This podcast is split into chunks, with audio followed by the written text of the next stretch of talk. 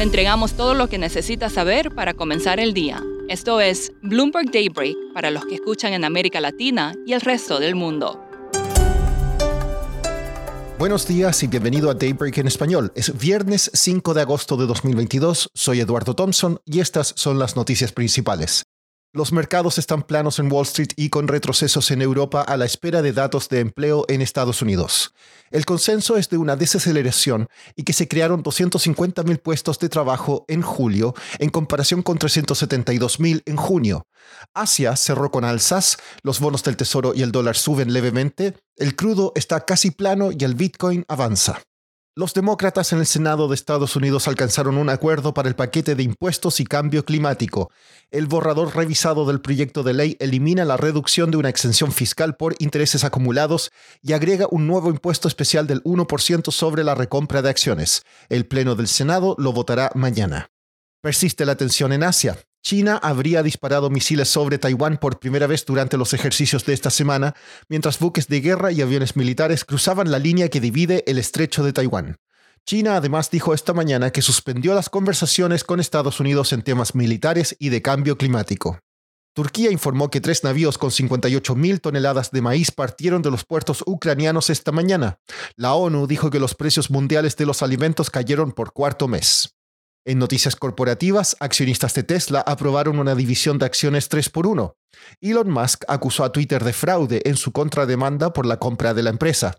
Las acciones de Lyft suben tras alentadores resultados y la plataforma de criptomonedas Coinbase anunció una asociación con BlackRock. Pasando a América Latina, la oposición peruana ya tendría 80 de los 87 votos necesarios para destituir al presidente Pedro Castillo, según el diputado centrista Edward Málaga. Málaga es miembro del grupo que prepara el tercer intento de vacancia contra el mandatario. También el jueves, el Congreso le prohibió a Castillo viajar a Colombia para la posesión de Gustavo Petro por temor a que busque asilo.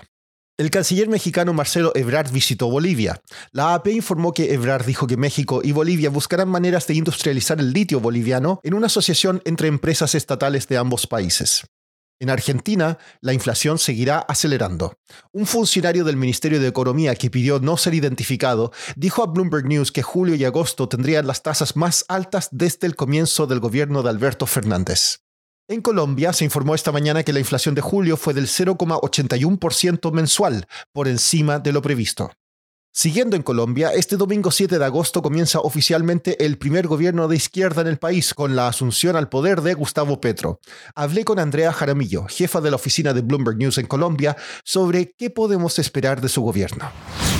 Sí, este domingo será la posesión de Gustavo Petro como el primer presidente de izquierda de Colombia.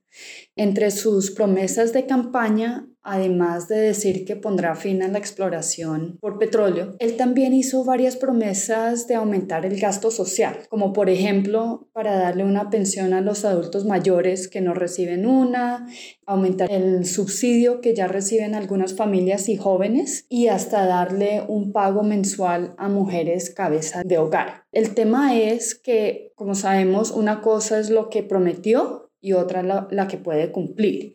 Y es que Colombia tiene la llamada regla fiscal que implica metas muy fuertes de reducción del déficit fiscal que subió muchísimo con la pandemia. Entonces, Además de esto, lo que va a heredar Gustavo Petro es que el gobierno está asumiendo un costo enorme por el subsidio a la gasolina, que este año se calcula que llegará alrededor de 2% del PIB. Así que una de las prioridades del gobierno de Gustavo Petro será presentar una reforma tributaria tan pronto como la próxima semana. Andrea, ¿qué se sabe de la ceremonia de inauguración? Bueno, estarán varios presidentes de la región, incluyendo Gabriel Boric de Chile, Alberto Fernández de Argentina. Será notable es la ausencia del presidente de Venezuela, Nicolás Maduro, porque el actual mandatario colombiano, Iván Duque, ha dicho que Maduro no pisará tierra colombiana mientras que él sea presidente. Pero sí hay eventos paralelos, entonces en el puente Bolívar que conecta Colombia y Venezuela, ya ese mismo día hay un concierto planeado para celebrar que las dos naciones vuelvan a tener comercio y, y vuelvan a tener relaciones. Por último, la Premier League arranca hoy con la visita del Arsenal al Crystal Palace. Será una temporada inusual, ya que la competición se interrumpirá en noviembre para el Mundial de Qatar y se reanudará el 26 de diciembre. Eso es todo por hoy. Soy Eduardo Thompson. Que tengan un excelente fin de semana. Para conocer todas las noticias que necesita para comenzar el día, revise Daybreak en la app Bloomberg Professional, donde puede personalizar las noticias que desee recibir. También puede suscribirse a la versión solo audio en Spotify, Apple Podcasts o la plataforma de su preferencia. Eso es todo por hoy. Escuche de lunes a viernes Bloomberg Daybreak.